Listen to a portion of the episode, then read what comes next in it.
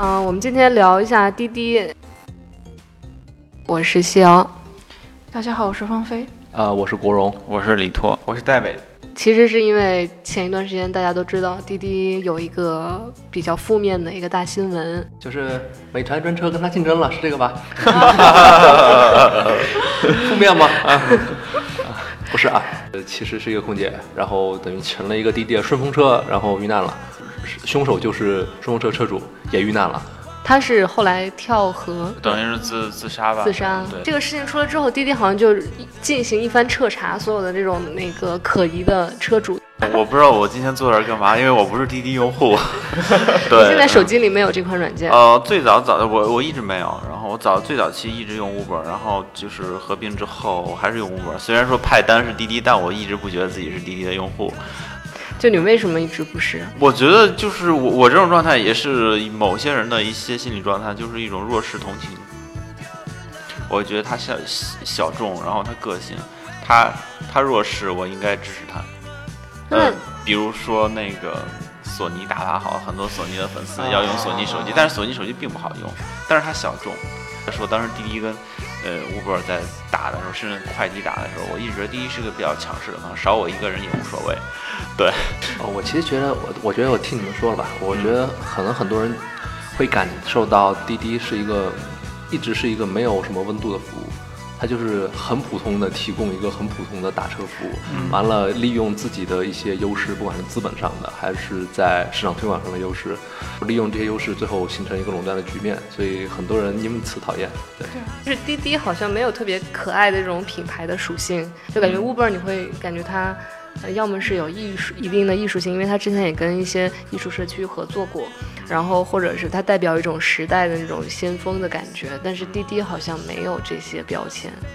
滴滴其实也在树立一个形象，这个形象就是很典型的中国企业形象，啊、就是呃，没有没有道理，我就垄断，我就赚钱，呃，我我你们就是要仰视我，对吧？就中国的很很典型的一个形象，很多领域都是这样的嘛，对吧？移动移动嘛，嗯对吧？对不对？然后中石油嘛，就都是这样的形象嘛，对嗯对对对。大家在有滴滴或者是有这种共享出行服务之前，大家是怎么怎么出行的？就深深蓝出租车呀，然后就伸的手一直在这儿啊，对这然胳后膊就是像做体操一样，对然。后其实我在这个维度上来说，这个用户体验的维度上来说，还是更，其实我是挺喜欢滴滴的，因为北京出租车司机挑活儿应该是特别出名儿。呃，他不会让你上车，他会把玻璃摇下来，看着你问说哪去儿哪去，儿？嗯，然后一旦发现跟他的路想要去的地方不不相符不相符，或者他觉得距离太近，他赚不上钱。他就直接走了，根本都不会对让嗯对你上对车。对所以你你说我要投诉你拒载，这对他们来说没所谓。对嗯无所谓。对，哎那你这个其实也不好啊，就是呃时代进步导致你错过了很多机会，比如说那个以前会经常有一群人出去玩，最后就剩你一个一姑娘，两个人打不着车，然后俩人聊一晚上啊。嗯对，这样挺尴 啊，尬对的。这这样这样这样这样的情况出现啊！开玩笑啊，我觉得你们这种都是呃大城市的人，呃，对我们我们家那边就是你在任何地方落下来了，然后打不着车的情况下，你走路回家也不超不过一个小时了。这男生还好吧？那女生自己一个人怎么办？对女生这个是对我，我觉得这跟性别，虽然说大家说性别平等，但是在这方面还是蛮，就是犯罪分子下手的还是蛮，就是犯罪成本很低嘛，对吧？对嗯对，插一个题啊，就是嗯呃我记得以前柴静嗯说过，为什么自己不在北京不买车，就是因为出租车司机通常都很能聊。呃，然后这个到了现在了，就是那个出租车司机也不再是原来那批出租车司机了，所以那批老司机去哪儿了？可能那个回迁拿了回迁房之后就，啊反正那批司机就是，反正自己家里有好几套房。现在好多司机其实不愿意拉活儿，就是也不差这也不差钱儿。对对，我可以出租房子，然后然后一睁眼就有钱，不是说我开个出租车一睁眼要交份子钱，这个事儿就是就完全相反的。税后收入。对，税后收入，对。就是自从这个负面新闻出来之后，就很多人都说不用滴滴了，就是要么是用专车，要么是出租。对我给大家回忆一个事情啊，嗯就是当年那个三 Q 大战的时候，好多人说不用 QQ 了啊，然后呢，啊，就其实我觉得一那本现在我觉得好多人不用三三六零了，这就是你们这真事儿对。真的会觉得，如果不用快车会更安全，或者是会有更享受到更好的服务吗？这种感觉。我觉得没有，嗯，对，因为我普遍我坐这么长时间滴滴，都觉得其实呃司机的素质还是挺高的，因为滴滴会考察他是不是会打扰乘客，他希望司机能做到不打扰，所以有好多司机也并不是说上来就要拉住你跟你聊天跟儿你的聊那天儿种，啊就挺好的。然后我觉得个案在所难免，对，我通常就是坐坐车上之后，安全带一系就往那就往那儿一我窗外插哎不着不啊往往窗外一看，我就它就开了。戴伟不是在滴滴，对，之前有在滴滴待过一段时间，对，然是后工作是吧？对，然后就是负责就是司机端那边的，然后哇司机端那边的话就会有很多的他们的辛酸与苦楚。 跟他们那边产品聊过，因为很多反馈过来的问题，我说为什么不解决？因为整个公司很大，你要解决的首要问题不是这些问题就。比如是哪些问题没解决？嗯，就是平台的策略上是有问题的，哦就有些策略上是有问题的，但是其实滴滴的人他们也知道是有问题的，然后，呃，所以就是，但是也没办法现在就解决，就像我们的 A P P 一样，对虽然很多然后有排期，好，的，然后有嗯，排又期自黑了一下排。期之后往外慢慢慢慢根据重要程度往下排，然后说这个最高级，然后你要去解决这个。这到底是谁在开做滴滴的司机？嗯、我这边就是说有很多的都是，嗯，这种兼职的。我说一个自己的体验吧，因为我属于喜欢跟司机聊天的， 虽然很多时候司机不太愿意跟我聊啊， 这这另外一回事儿了啊啊，对，就那个，反正有一次遇到一个能聊的司机，他是内蒙古呼伦贝尔的，然后他有连人家哪儿的你都聊出来哎啊，对他自己说的嘛一，般会说，对，对，然后滴滴签的是一个叫什么二十万保障计划的协议，嗯然后哦这个协议就说保证每个人一年的收入一定到二十万，但哦当然了，一定要你满足滴滴的那些就是数字 KPI 条件，嗯但只要满足了，如果你收入不到二十万的话，剩下滴滴帮你补，啊，基基本啊是这个蛮好 的。这个我好像听过，他们说，但凡是签了这个协议的人，就会很累，就是一单接一对单。对他然后嗯们。他跟我跟我说，他非常累，就是每天可能就按工作时间的话，可能将近十六个小时吧，就差不多是这样。十六个小时算多吗？算那对我们来一说，天二十四个小作为时，你你作为有一八小个时媒睡你觉，剩下十有十六个小时。作为一个媒体人，难道不是这样的吗啊，？你们不能拿我注们 意职力业 也一样，他的注意力他注意力很集中的，非常集中对对的对，他要看着路，时刻的保持那种。 嗯，对所以自动驾驶很重要啊。对，嗯对，然后他就们就失业。哎哎，你别说，他们还挺重视那个疲劳驾驶这个事情的，嗯就是呃，因为其实他那二十万保障计划里面也有包括他们不能在这个过程中出车祸什么的，就起码是说不能我主，因为我的责任出车祸，哦要不然的话就会被开除出这个计划。 这个是从一开始就是司机就是弱势，一直到现在吗？现在也是，现在也是，现在司机是弱势吗？是那美团在中间，这这司机我觉得也是，就是也强不势是的，也不是嗯这样。首先，美团现在进开城就很困难，嗯，呃，然后滴滴在这方面肯定是有防御，嗯，然后另外就是，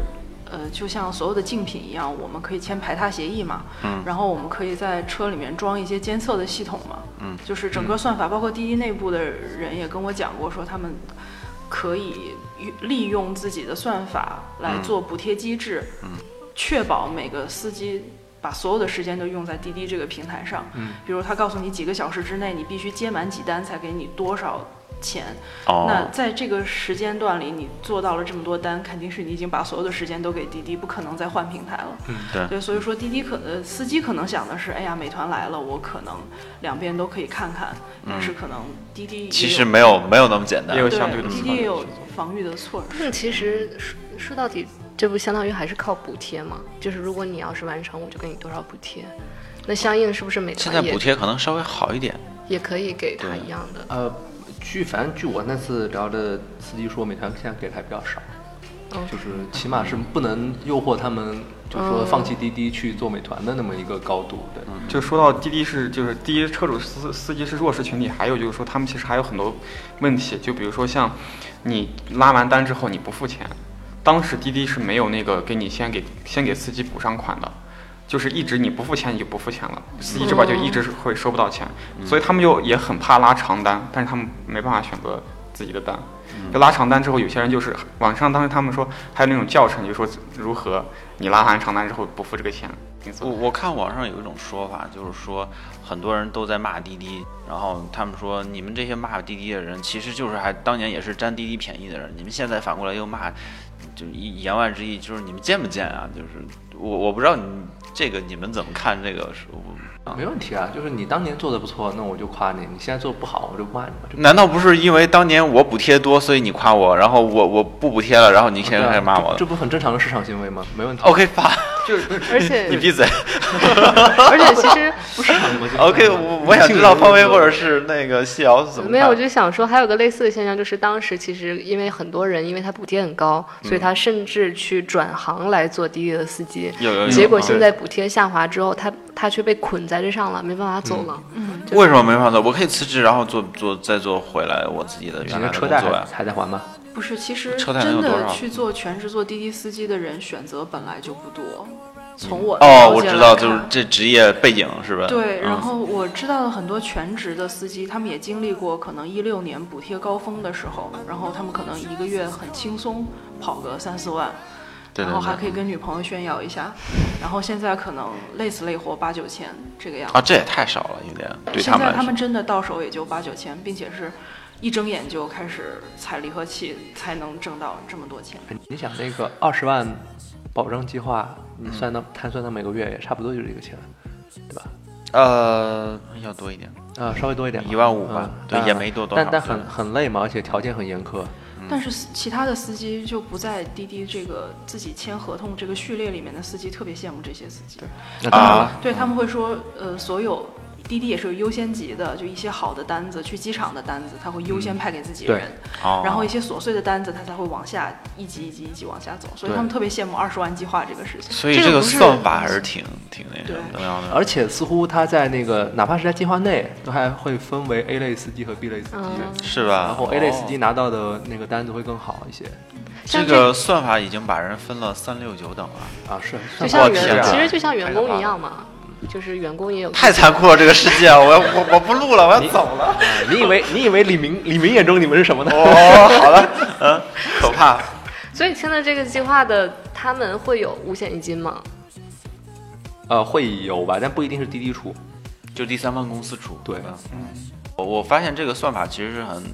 很、很那个、很鬼头了，就是滑滑头的那种。就是我我现在我我最近几次打 Uber，其实还是滴滴的，用的是滴滴的算法跟后台了。然后那那我在他在派单的时候，我用一般的车，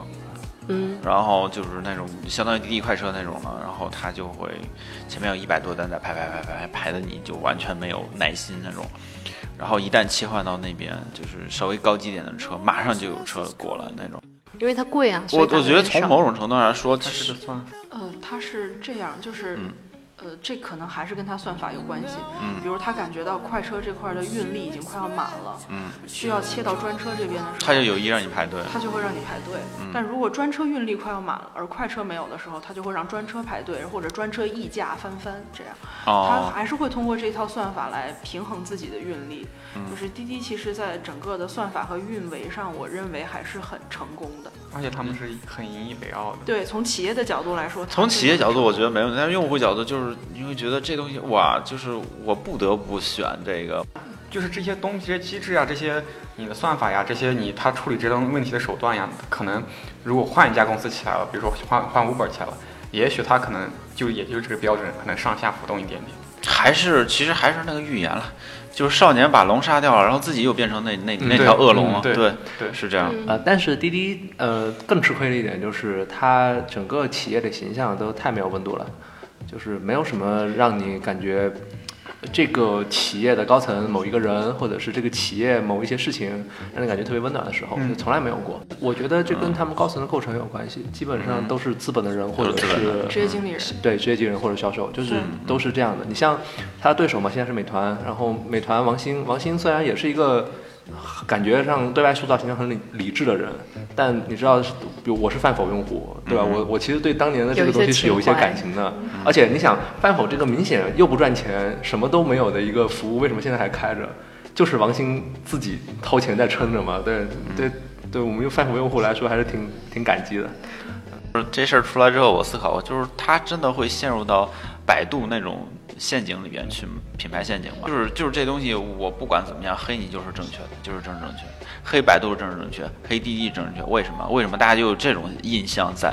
百度是一个比较惨的例子了，就是它得不到全国上下任何人的支持，最后，因为很简单，你像那个你说底层吧，那个魏则西这样的事情，对对，然后高层吧，他和 Google 那个事情，就是精英层又会很反感他和 Google 之前那些恩怨，然后底层又会很反感他后来医疗广告那些丑闻，就所以他在任何一个阶层都得不到支持，其实我觉得那个魏则西事件是个转折点了，如果还有基层的支持的话，我觉得不至于这样。对，嗯，以前其实就是基层支持，就是精英层支持 Google，然后那个基基层支持百度，但后来基本盘又失了。我一直觉得这事儿出来之后，其实好像有人在推动似的。一个基层的人通过经营的平台，就是知乎，咱嗯姑且认为知乎是个精英平台，通过精英的平台发声，然后放大，让所有的精英阶层大家都知道这事儿，然后再反过来让所有的基层人民知道，哦，有这么一个事儿，这个公司很烂，所以想一想滴滴，百度的对手是啊谁谁？得利了？对，大家很懂了。对对，就是那个他的品牌形象轰然崩塌之后，呃谁得利，其实也挺多的。一个巨人倒下了，很多人会分尸他的尸体。对我觉得它不会倒下，就是这个那个滴滴和百度的情况还是不太一样的，嗯就是它百度也没有倒下，对我只是我只是我我只是这么比喻，对，啊，对，百度也没倒下。就这个事情，我觉得大家会选择性遗忘的很快，就是随着优惠券的增多啊， 而且我觉得对我像赞成，我赞成，对，而且嗯像我觉得滴滴是刚需了，就没办法不用，嗯就就没有别的选择。呃，别的有啊严格来说是有的啊，你可以用易到啊，你可以用神州啊，但快是车嘛，要但是要坐很多人快车都不知嘛道，啊，这个是个问题，份额问题，对对，嗯而所且以我觉得滴滴这个事情，如果不是他审核不严，就是首先那个司机，呃，就是嫌疑嫌疑人，就是嗯那个司机他是冒用了自己父亲的那个嗯身份，滴滴并没有审核出来。然后其次就是他，呃，之前有骚扰女乘客的案例，然后滴滴并没有跟进，这两个失误是滴滴目前为止就是受到诟病，我觉得最大的原因。如果他如果那个司机是用真实的身份上传的，没有任何不良记录，那我觉得滴滴其实应该适用避风港原则。就是它只是一个平台，我可以民事性的赔偿给受害人，但这只是我出于人道，对就出于道义，并不是因为我失察，但是因为前面那两者他都没有做到，所以说滴滴现在应该是，是因为它管理上确实出现了问题。我觉得对对投资人或者是对于整个产业来说，滴滴最性感的部分也是它最脆弱的部分，就是它最性感的就是它完全轻资产，它非常互联网，嗯司机跟我没有什么大关系，然后车跟我也没有什么大关系，我只是用算法把你们精准匹配，但是会出问题的。就比如这次就就是你匹配到了一个潜在杀人犯怎么办呢？我觉得去问责滴滴这样的平台是没有没有什么问题的。嗯没有虽然说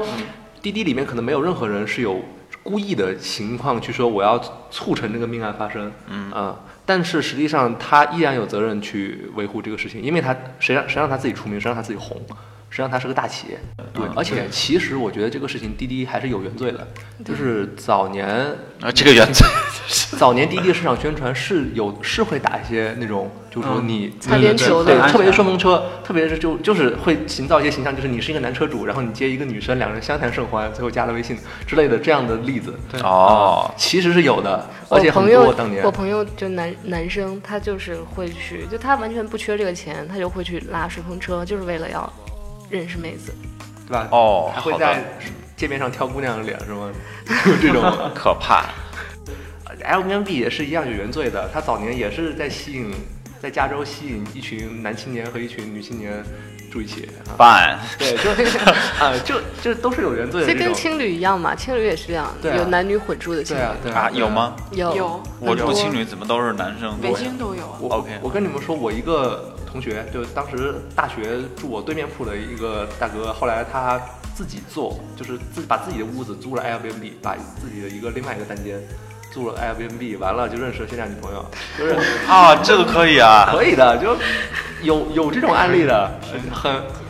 你你你要相信这个是刚需嘛啊，要不然一就趟开往幼儿园的车停车，国文老师这个开往东南亚了。呃，就所以其实他既然有这个原罪的话，那你以后的风险没有，你就逃不掉责任嘛。说完了，你你早期想靠这个吸引了客源，那你后期你就要出来混吃造啥？对把自己之前挖的坑给填上。我们嗯这期感觉好像给滴滴洗对白不给少。给滴滴啊洗没地啊有，这但是个我觉得他该负责的责任他必须得负。这次事件这个肯必定须是有的的，必 须对对，嗯，嗯但是但是你说你说这个公司就就就就就没没救了什么 的，这倒还不至于。对对，，我觉得说滴滴作恶真的不至于。对嗯我自己个人看法，共享单车啊，然后快车啊、专车啊这种根本不算共享经济嘛。